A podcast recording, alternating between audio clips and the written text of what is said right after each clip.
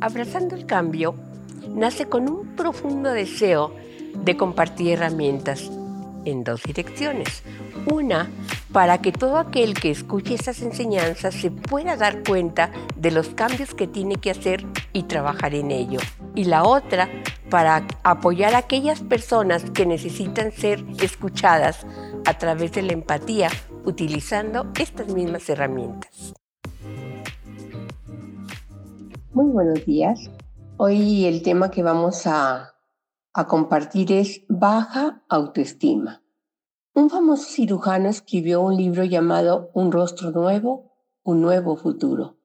Él había practicado cirugía facial a un gran número de mujeres y en este libro aseguraba que esa operación había cambiado la vida de aquellas mujeres al verse hermosas. Sin embargo, el doctor Maltz empezó a enterarse de algo distinto, no de sus éxitos, sino de su fracaso. Empezó a ver pacientes en quienes había practicado esta cirugía y se pudo dar cuenta que seguían pensando y obrando como si fueran el patito feo. Adquirió nuevos rostros, pero siguieron llevando la misma personalidad vieja. Años después, ese mismo doctor Maltz seguía tratando de cambiar a las personas no corrigiendo su rostro, sino ayudándolas a cambiar la imagen que se habían formado de sí mismas. Según este doctor concluyó que la apariencia física poco tiene que ver con la felicidad y el éxito de una vida, pero si puede haber una cirugía por dentro, cambiando nuestra autoimagen, entonces, si nuestra vida ha sido transformada, es increíble cómo la imagen que tenemos de nosotras mismas influye en nuestras acciones y actitudes, especialmente en nuestras relaciones con los demás. Vamos a ver cuáles son las fuentes de nuestro autoconcepto. La familia, por supuesto, no estamos echando culpa a nadie, pero es un hecho que la familia es la fuente principal de donde formamos el autoconcepto de nosotros mismos.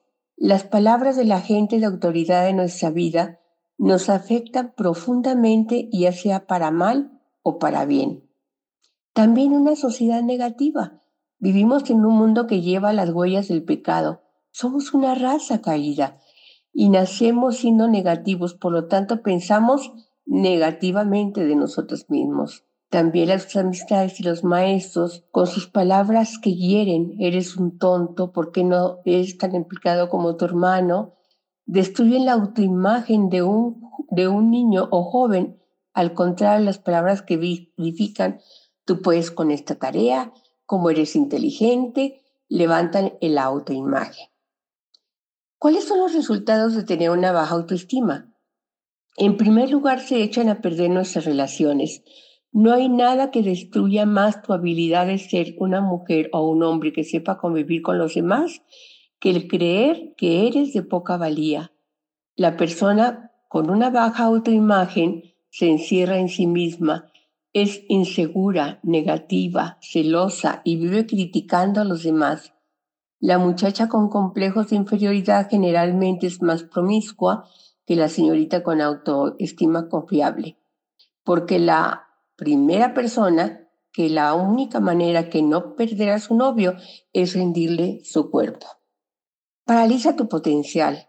Jesús contó una parábola sobre los talentos. El hombre que tenía un talento se quedó inmovilizado por el sentimiento de temor y de su impotencia. Por temor que sentía de su posible fallo, no invirtió su talento, sino que lo enterró en el suelo. Hizo lo que muchos hacen con su propia autoestima deficiente. Nada. Y esto es exactamente lo que Satanás quiere que hagas. Nada es una vida inferior a tu potencial. Hay muchas personas que teniendo buenos esposos, comodidades, incluso amigos en una familia, tienen baja autoestima y se les afecta a trabajar en la obra de Dios y no crecen como cristianos ni como personas. Otra cosa es que impide tu servicio cristiano.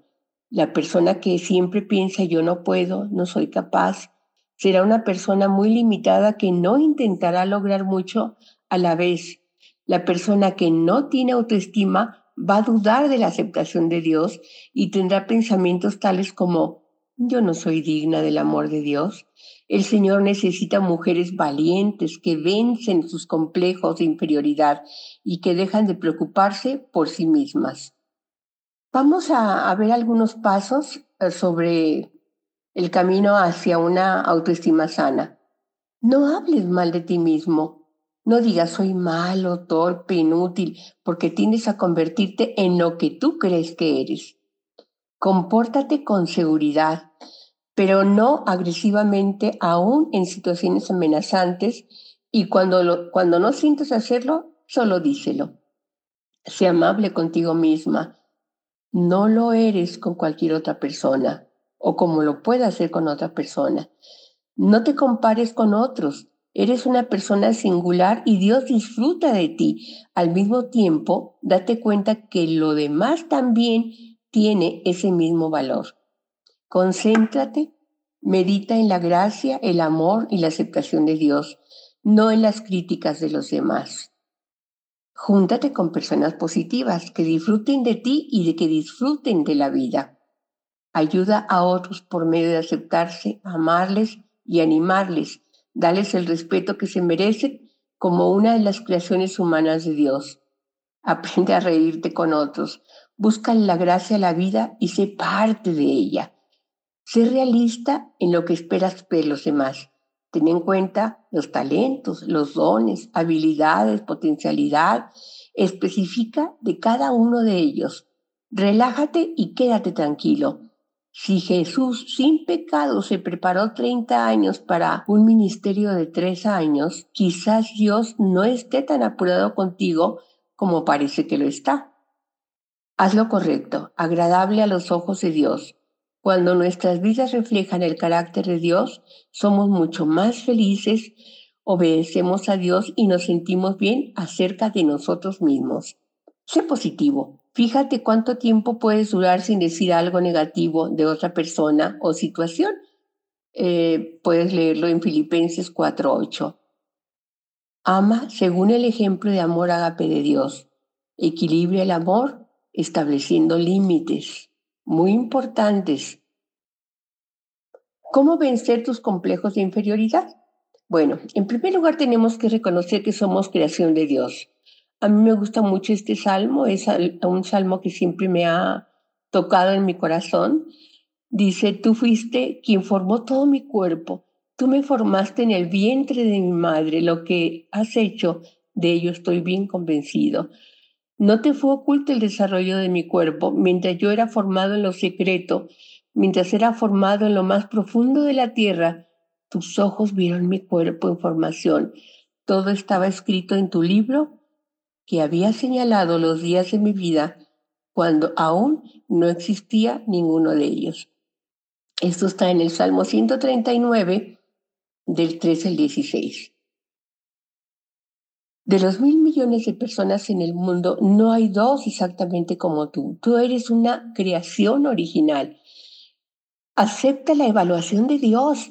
¿Has visto fotografía de antes y después de dietas o planes para adelgazar? Pues la Biblia usa dos grupos de adjetivos para descubrir a las personas antes y después de recibir a Cristo como su Salvador.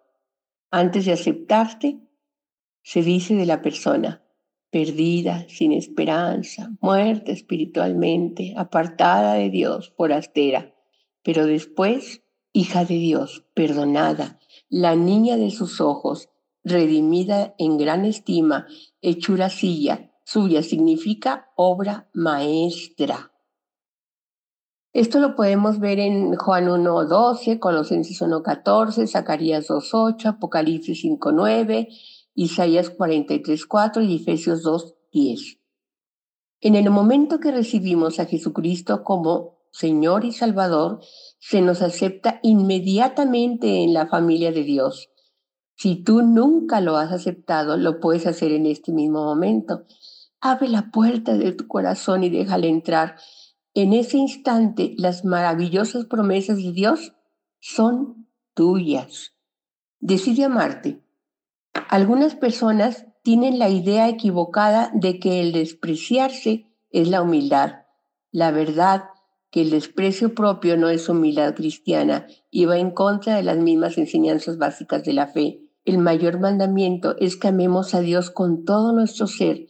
El segundo es una extensión del primero, que amemos al prójimo como nos amamos a nosotros mismos. No tenemos dos mandamientos aquí, sino tres, amar a Dios, amar a los demás y amarte a ti mismo.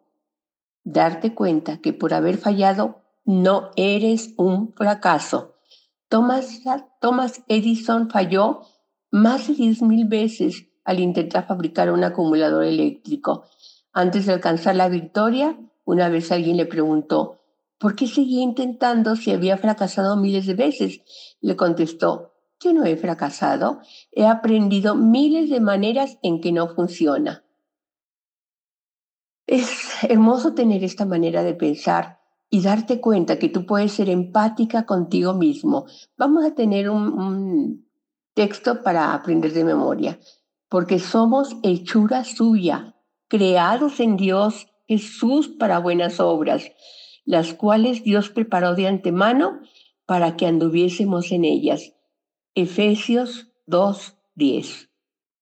Amados, amadas, les ruego mucho que tomen esta plática en serio, la vuelvan a leer y a leer hasta que entiendan que lo que tú sientes, que tu vida depende de tus decisiones y de la imagen que tú tengas de ti misma. Si tú no te ves con una buena imagen, tampoco los demás te verán con una buena imagen. Te deseo victoria y éxito en este tema. Que Dios los bendiga a todos. Los amo.